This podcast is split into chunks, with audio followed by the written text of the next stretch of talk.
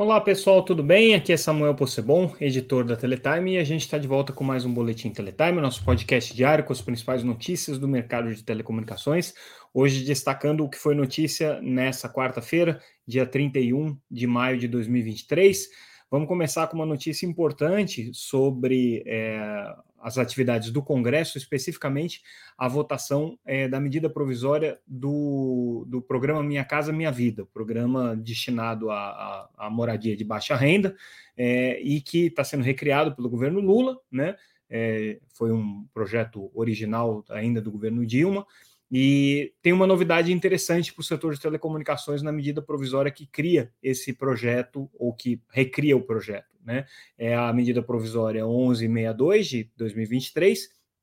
E a novidade é, nessa medida provisória que foi colocada aqui pelo relator, pelo deputado Marangoni, que é do União Brasil, mesmo partido do ministro Juscelino Filho, né, das comunicações, é a possibilidade de que é, os, os, recursos dos fundo, do Fundo de Universalização de Telecomunicações sejam usados para subsidiar é, os custos da assinatura básica de telefonia, internet banda larga e também TV por assinatura. Né? Então, de alguma maneira, é, seria uma forma de você atender a um pleito já é, bastante é, consolidado do setor de telecomunicações de subsidiar os, de que se, as políticas públicas subsidiem os serviços e não é, apenas a construção de rede. Mas tem um problema aqui: a redação que foi dada pelo relator, pelo deputado Marangoni, ela é ambígua e confusa e dá margem, inclusive, à interpretação de que se criaria um novo fundo para fazer esse subsídio.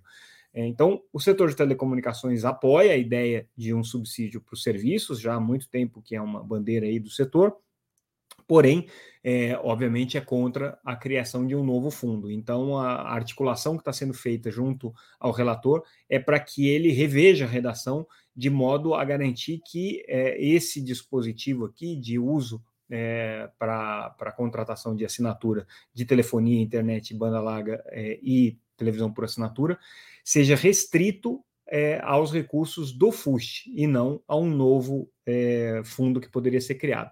Qual foi a confusão aparentemente aqui? Tá? O, o relator ele é, usou como base a redação da Lei Geral de Telecomunicações anterior a 2020, é, quando for, houve uma alteração né, na, na, na, na lei do FUST, com é, a chamada nova lei do FUST, e isso alterou a lei de geral de telecomunicações, deixando claro que o fundo de universalização seria o FUST. Só que aí ele usou essa redação anterior que tira a referência expressa ao FUST, e isso cria uma certa ambiguidade aqui no projeto, dando margem, inclusive, a essa interpretação de que poderia ser criado um outro fundo. Então, é uma boa notícia para o setor de telecomunicações a possibilidade de ter subsídio para serviços, é uma má notícia a forma como o relator escreveu, podendo deixar aqui um, um, um cenário um pouco é, confuso para o futuro, né? Então, a gente já apurou que tem uma articulação, a votação dessa medida provisória na Câmara deve acontecer nessa quinta-feira, dia 1 e aí é, o debate vai seguir aí até a, a, a tramitação final. Mas existe aí um, um ponto importante para ser observado de impacto dessa medida provisória no setor de telecomunicações, e a gente, obviamente, está acompanhando isso. Hoje, também, durante a abertura do Fórum é, Internet no Brasil, é, que acontece em Uberlândia, o ministro das Comunicações, Juscelino Filho, que foi convidado para o evento, a gente já tinha trazido uma notícia ontem, né, com relação à participação dele, é, e também da ministra é, Luciana Santos, do, de Ciência e Tecnologia, o ministro defendeu de maneira bastante contundente, e foi a primeira vez, se não me engano, que ele publicamente é, fez essa defesa é, é, dessa maneira, né?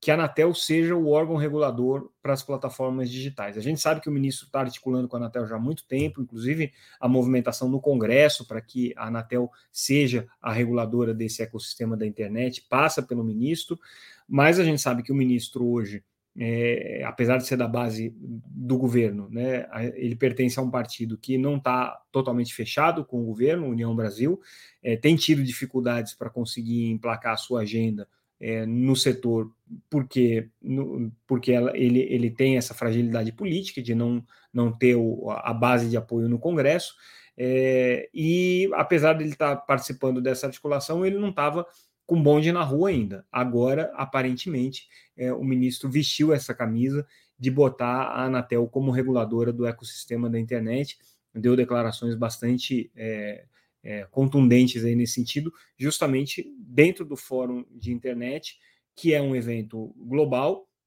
que acontece aqui no Brasil, é, e, e, que é, de alguma maneira, dialoga com setores que não são totalmente favoráveis à Anatel como reguladora. Pelo contrário, né, muitos deles críticos. Então, é o pessoal é, que atua é, no, nos movimentos de democratização das comunicações, na militância com relação aos direitos digitais e tudo, que não tem essa visão de que a Anatel é, seria a melhor opção para regular a internet. Pelo contrário, acreditam que o melhor modelo é o modelo baseado no, no multissetorialismo do Comitê Gestor da Internet e, e, tudo mais, ou a criação de uma agência própria para isso. Mas é, fica aí a, a, a, mensagem que foi dada pelo ministro Juscelino Filho nesse evento, né, marcando aí essa posição de uma maneira bem enfática.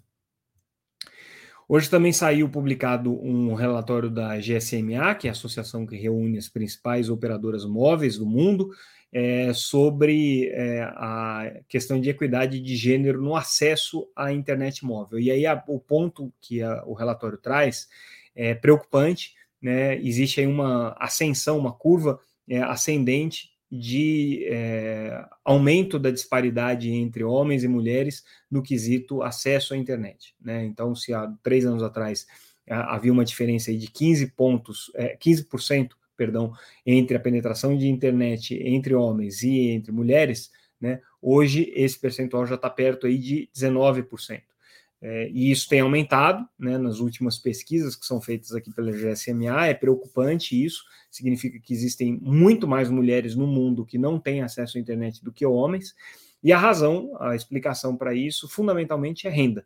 É, à medida que o mundo empobrece, que a desigualdade aumenta, as mulheres sofrem mais com isso, porque normalmente são elas que acabam sustentando é, os lares né, na ausência do, do, do, do, de um companheiro ou de uma companheira, mas é, especificamente as mulheres acabam é, sofrendo muito mais porque é, não têm tantos é, é, acessos a recursos, não tem tantas oportunidades de emprego, não tem tantas possibilidades de renda e ainda precisam é, ficar responsáveis pelos filhos, que é o que normalmente acontece quando você tem é, famílias é, com um integrante só, acaba sobrando para a mulher.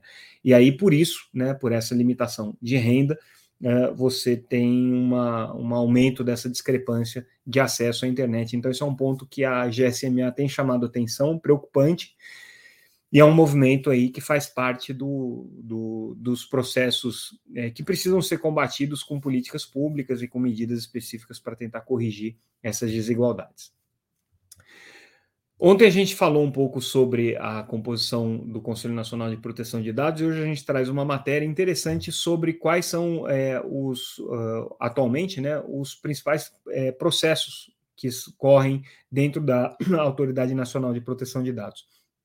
Aqui dá para ter uma boa ideia do que, que eles estão olhando agora com um pouco mais de atenção. E o que é curioso é que tem uma grande quantidade de projetos ligados ao governo, é, ligados é, de, de, processos ligados a órgãos do governo, a órgãos públicos, e alguns ligados a entidades privadas, inclusive big techs. Então a gente destaca ali os principais é, é hoje né, investigados, vamos chamar assim, pela Autoridade Nacional de Proteção de Dados. Então, todas as estatais que estão ligadas à área de, eh, de processamento de dados, então, SERPRO, DataPrev, né, é, o, o, analisados aí com, com DataSUS, analisados com bastante é, cuidado pela NPD, e uma das coisas que tem preocupado a Autoridade Nacional de Proteção de Dados é o uso compartilhado desses dados com iniciativa privada. Então, isso é uma coisa que tem preocupado aqui. Mas também as big techs e empresas de internet, tipo TikTok, WhatsApp, também sob escrutínio aqui da NPD. A gente ainda não está vendo punições saírem né, da, da, do trabalho da Autoridade Nacional de Proteção de Dados, os, os processos ainda estão em é, etapa administrativa aqui, vai ser interessante a gente ver a hora que isso começar a estourar em é, sanções, em punições aí mais rigorosas contra as empresas que hoje é, lidam com os dados pessoais, né, que é a missão da NPD.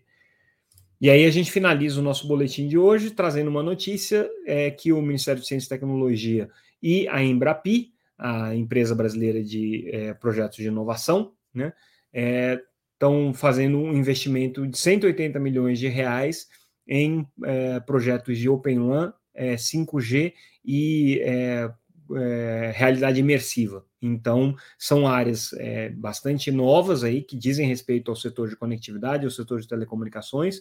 É, especificamente Open Run e 5G são é, assuntos aqui bem estratégicos do ponto de vista do futuro das telecomunicações, e esses convênios estão sendo firmados aqui para investimento nesses, nessas áreas, com alguns centros de competência, né, como eles chamam, né, e esses centros de competência são hoje o CPQD, o é, Inatel, é, em Santa Rita do Sapucaí, e o Centro de Excelência em Inteligência Artificial da Universidade Federal de Goiás, também é, recebendo aqui recursos, tá? uma grande quantidade de recursos que estão sendo é, direcionados para isso. É, agora a gente tem que ver quais são as entregas né, dessas pesquisas aqui que vão ser realizadas e onde que é, esses recursos investidos vão retornar em termos de aumento de competências digitais e preparação, enfim, tudo mais. É, e com isso, a gente é, encerra o nosso boletim de hoje, é, só fazendo um breve comentário com relação à notícia que a gente deu ontem na CVM, é, punindo uh, ex-diretores da Oi. Teve algumas pessoas que questionaram por que, que eu não falei que nessa história da Oi teve também é, decisões do PT, envolvimentos do PT, sem entrar no mérito ou não, se houve ou não houve algum comprometimento é, é, do ponto de vista criminal ou ético da intervenção do PT na Oi, né? O que a gente pode dizer com segurança é que o governo, o, o segundo governo Lula, foi patrocinador é, de um dos principais episódios que levaram à derrocada da Oi, que foi a fusão é, entre Oi e Brasil Telecom. A gente não mencionou ontem esse, esse episódio, porque a gente já falou em várias outras ocasiões sobre isso. Tem editoriais meus escritos sobre, sobre esse, esse assunto, quem tiver interesse de acompanhar. Mas esse também foi um episódio é, bastante é, emblemático e paradigmático do, dos problemas é, de políticas públicas e de intervenções regulatórias que afetaram o futuro da Oi para pior. Então, existe aí sim uma, uma culpa é, da, da, segunda gestão do governo Lula, especificamente, é, por conta da derrocada que a Oi tem hoje. Outros episódios sobre compra da empresa do filho do presidente Lula, sobre é, questões envolvendo instalação de antenas no sítio do Lula, não sei o quê. Isso aí são questões que foram investigadas pela justiça, havendo algum tipo de é, condenação e, e, fato concreto com relação a isso. Obviamente, a gente vai noticiar, né? Não estou dizendo que não tenha havido, mas aqui a gente não está fazendo o julgamento de nada, a gente está simplesmente trazendo o que é fato, o que não é fato, tá? Independente de qualquer tipo de é, análise política que se possa fazer disso. É, mas, sem dúvida, é, existe sim o dedo é, ruim da intervenção política do primeiro, do segundo governo Lula é, dentro da Oi, que gerou boa parte dos problemas que a gente tem hoje, tá? É, Agora, com relação, estão me perguntando aqui se é, o governo Lula vai salvar a Oi da falência, eu acho pouco provável, tá? Eu acho dificílimo que o governo vá se meter nessa encrenca. Se for o, o, o, o caso da Oi chegar é, a uma situação de falência, eu acho que ainda existem outras soluções antes disso aqui, né? Mas se chegar nisso, o governo rapidamente vai mudar o decreto que obriga ele a ser um, prestador de serviços é, de telecomunicações em regime público, isso basta um decreto do presidente da República, e é, o governo vai se livrar desse abacaxi, porque não tem a menor condição de assumir a Oi é, prestando serviço de telefonia fixa.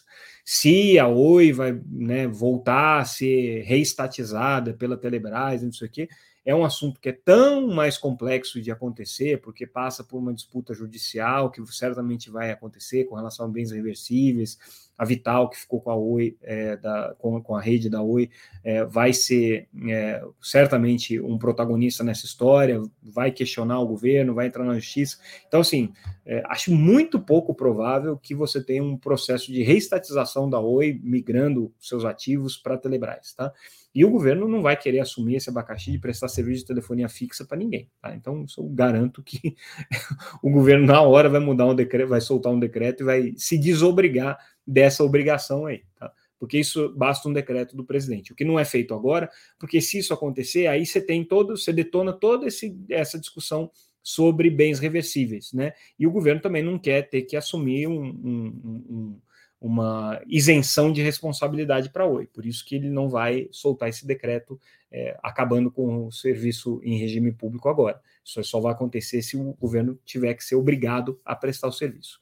Mas é isso, minhas opiniões, tá? É, fica aqui claro que nada disso daqui é notícia, isso aqui é só opinião que é também o propósito desse nosso podcast, é conversar um pouco sobre é, os temas com a minha perspectiva, com a perspectiva que a Teletime é, traz aí, acompanhando o setor há tantos anos. Então a gente fica por aqui, pessoal. Agora sim, encerrando a nossa transmissão de hoje. Amanhã a gente volta com mais um Boletim Teletime. Mais uma vez, obrigado pela audiência. Até mais.